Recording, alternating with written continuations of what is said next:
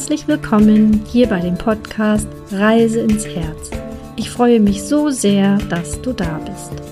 Es geht hier um das Buch deines Lebens, deinen Lifestyle, deine Gesundheit und noch vieles mehr. Ich bin Cora, Therapeutin und Coach in schwierigen Lebenssituationen und Phasen für dich und deine ganze Familie.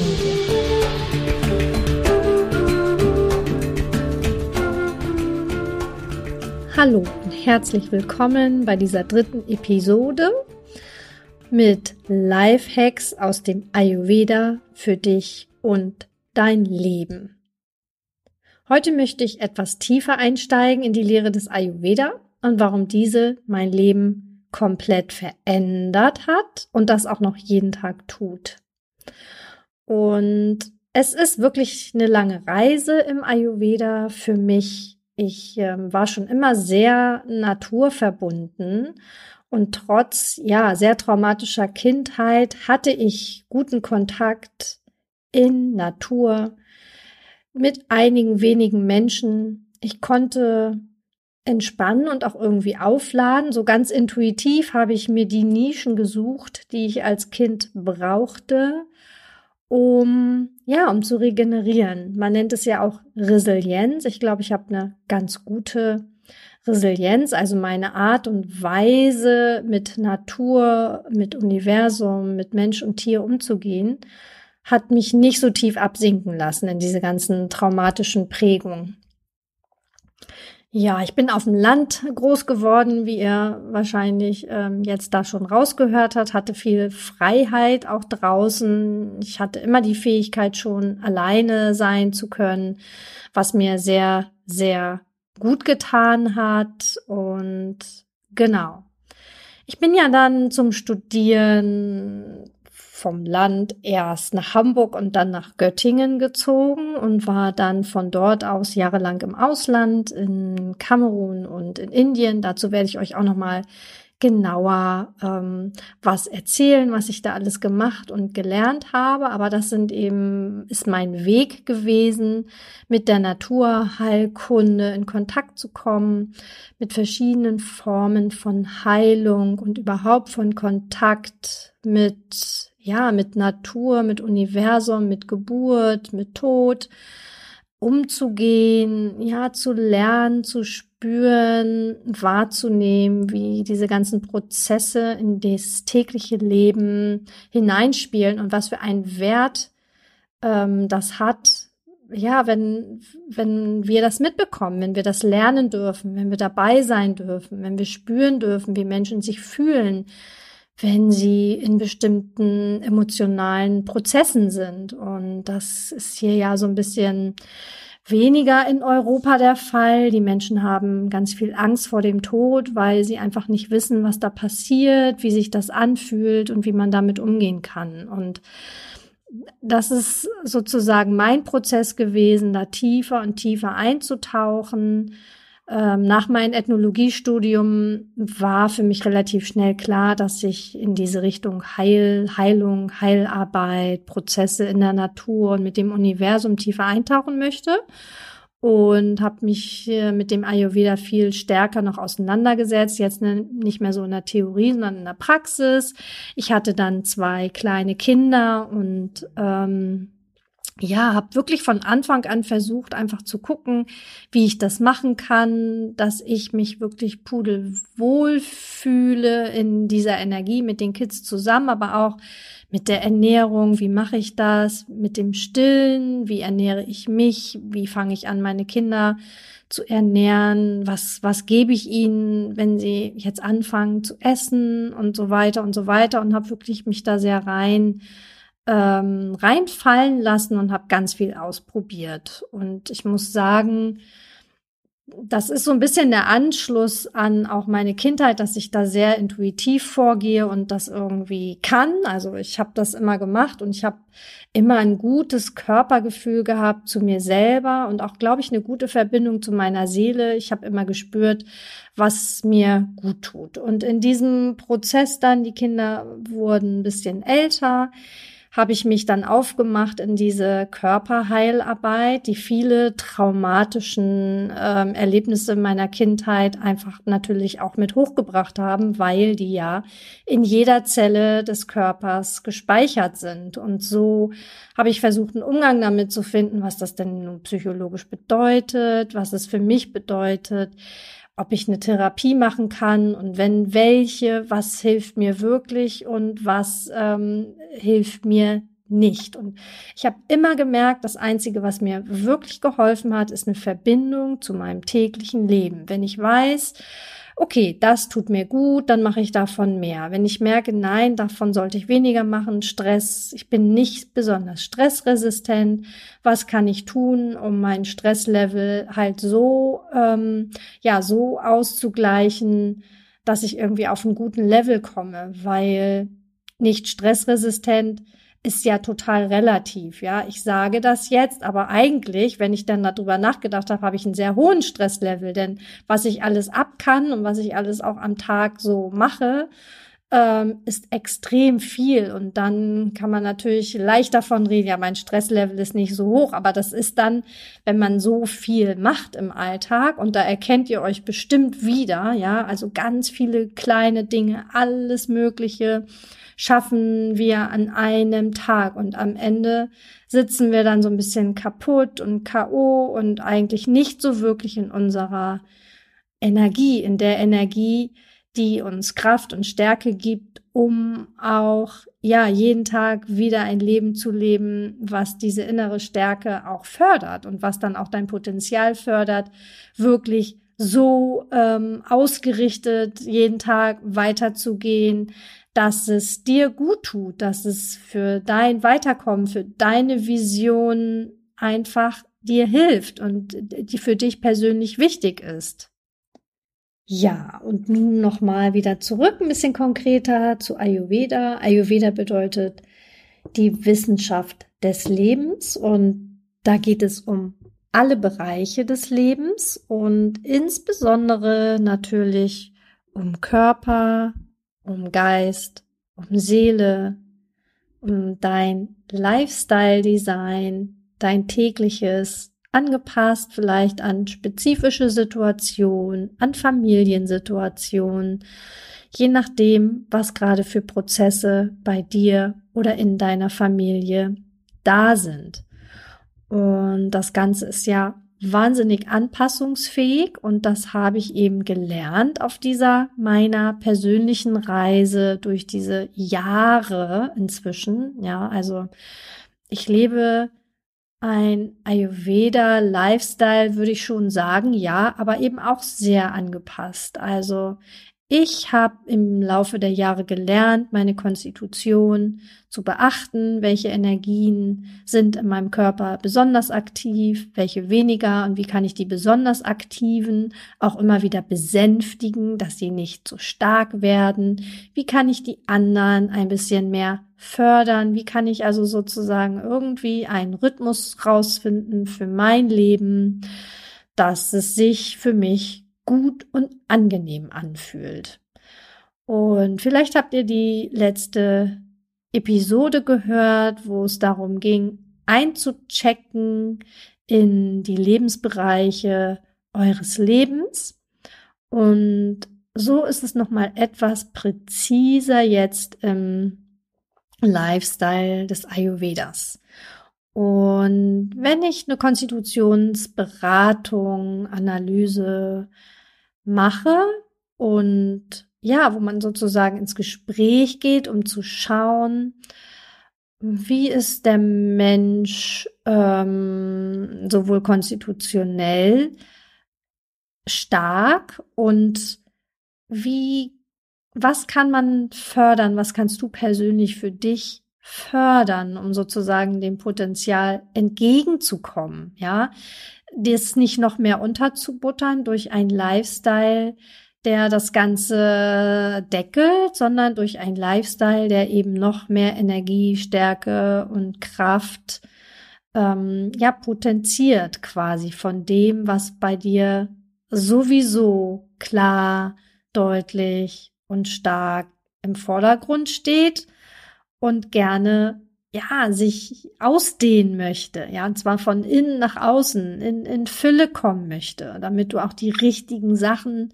anziehen kannst, damit es dir gesundheitlich besser geht, weil ja Schmerzen, Symptome entstehen dann, wenn ja, wenn Blockaden da sind oder wenn man ganz lange sich quasi nicht der Konstitution entsprechend ernährt hat oder sich zu viel bewegt hat, zu wenig bewegt hat, nicht wirklich glücklich ist, entweder im Beruf, in der Berufung, mit der Familie, in der Partnerschaft, was auch immer und sich da die richtigen Fragen zu stellen und Schritt für Schritt zu beleuchten, wie ist mein Lifestyle jetzt gerade, was kann ich für mich optimieren, besser machen, um ja, um mich selber zu fördern.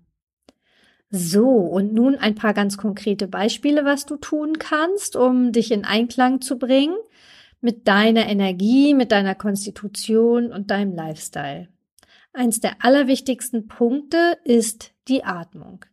Die Atmung nährt uns ja ununterbrochen. Das Herz schlägt und pumpt Sauerstoff durch alle deine Zellen über die Blutbahn. Und ja, und dieser Sauerstoff wird über die Atmung aufgenommen.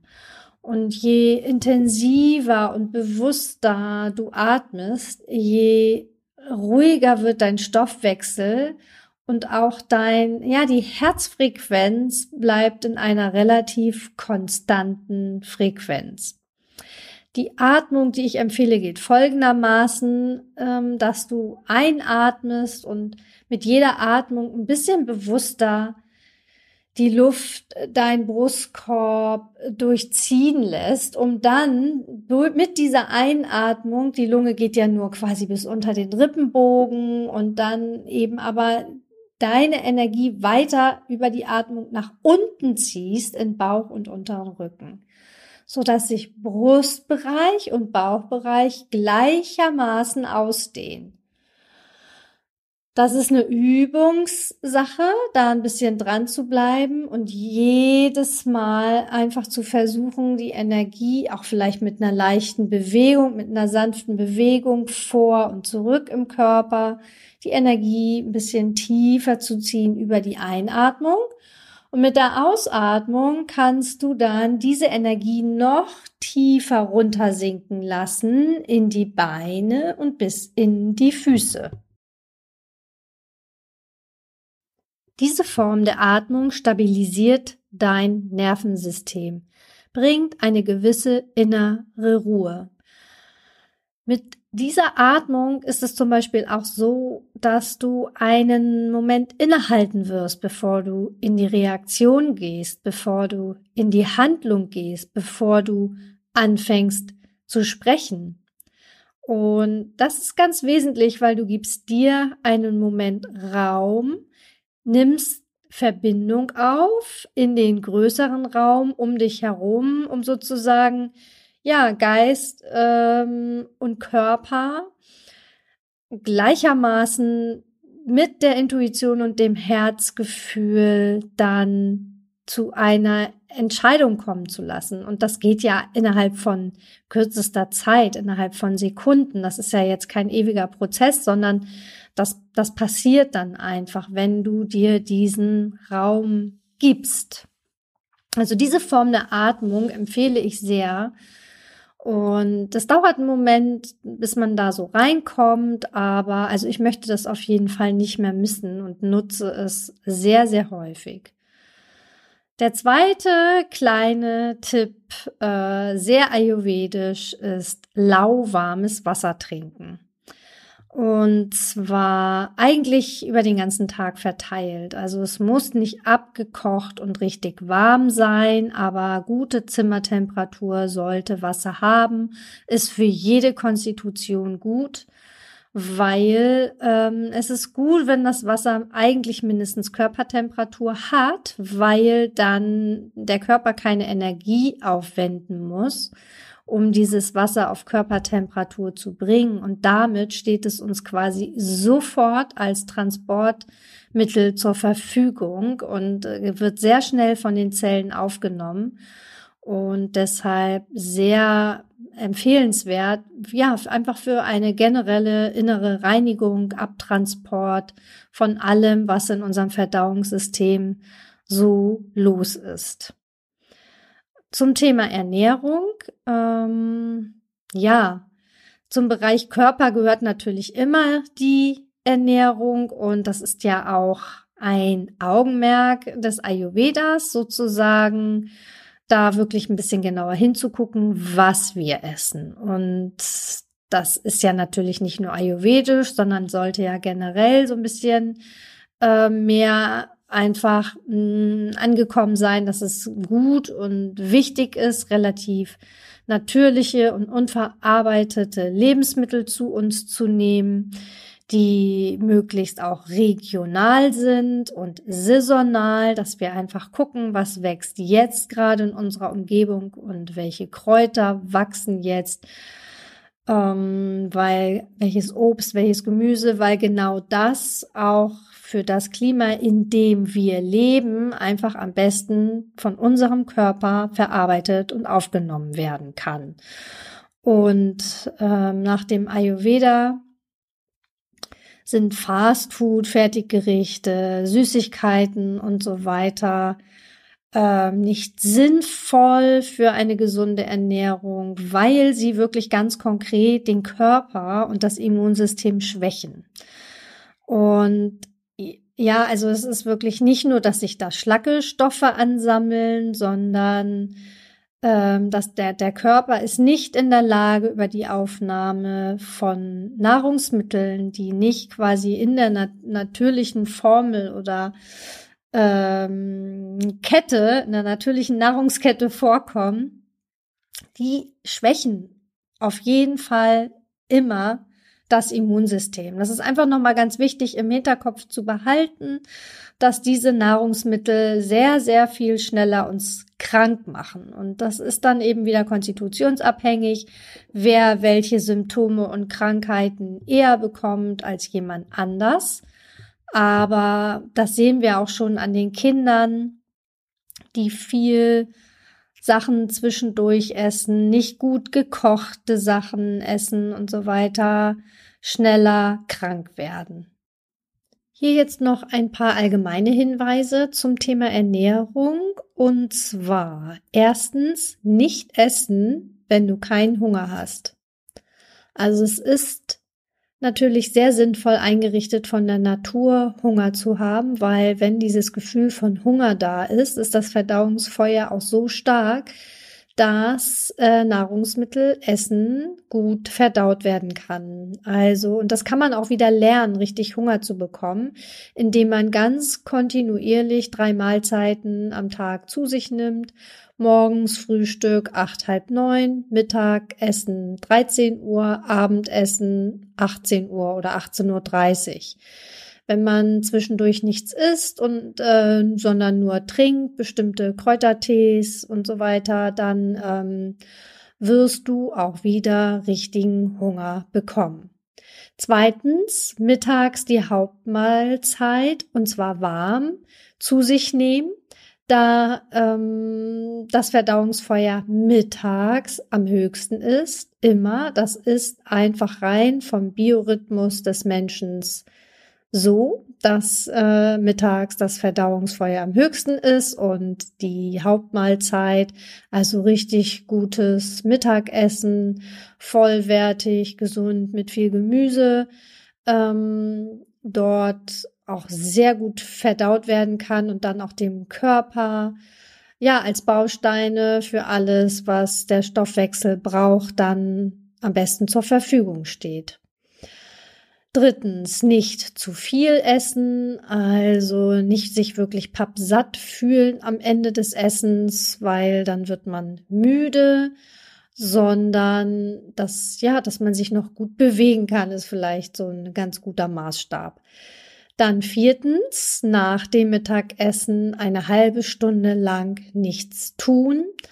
Also wirklich versuchen, mal eine halbe Stunde irgendwo rumzusitzen und so ein bisschen vor sich hin, ja, zu meditieren oder zu gucken, einfach vielleicht auch draußen, wenn das Wetter es zulässt, ähm, ganz langsam zu gehen oder am besten auf eine Parkbank setzen, in den Himmel gucken oder an einen Baum, Zweig, Vögeln zuschauen oder irgend sowas. Das ist sehr, sehr gut fürs Nervensystem und auch einfach als ein Break, eine Pause und eben das Mittagessen auch ein bisschen durchsacken zu lassen durch den Körper. Fünftens, die letzte Mahlzeit am besten vor 19.30 Uhr zu dir nehmen weil ja danach wirklich der Körper auch schon in Schlafmodus und Ruhemodus geht und der Stoffwechsel sehr, sehr, sehr verlangsamt ist und die Verdauung dann nicht mehr gut ist und alles, was später als 19.30 äh, 20 Uhr gegessen wird, kann nicht wirklich gut verdaut werden und ist dafür eher Ballast im Körper, was dann auch ähm, dazu führt, oftmals, dass du nicht gut schlafen kannst, entweder schwer einschläfst oder öfter mal nachts aufwachst, einen unruhigen Schlaf hast oder ja, einfach auch dich nicht wirklich wohlfühlst im Schlaf. Ja, das waren jetzt noch mal so ein paar Hinweise ganz allgemein und da möchte ich auch auf jeden Fall noch genauer drauf eingehen, auf die Konstitution und wer was ähm, gut kann, nicht so gut kann, was du unterstützen tun kannst und so weiter. Das kommt in einer der nächsten Folgen auf jeden Fall mal. Es wird auch sowas geben, dass ähm, du dich selber einschätzen kannst in Form von so wie so eine Spürübung, in dich hineinzuspüren, welche, welche Konstitution dir am nächsten liegt. Ähm, das bringt mir immer besonders viel Spaß und darauf freue ich mich schon sehr. Genau. Ja, ich hoffe, du hast ein bisschen was mitnehmen können ähm, aus dieser Folge und ja, wünsche dir für heute alles Liebe und bis bald.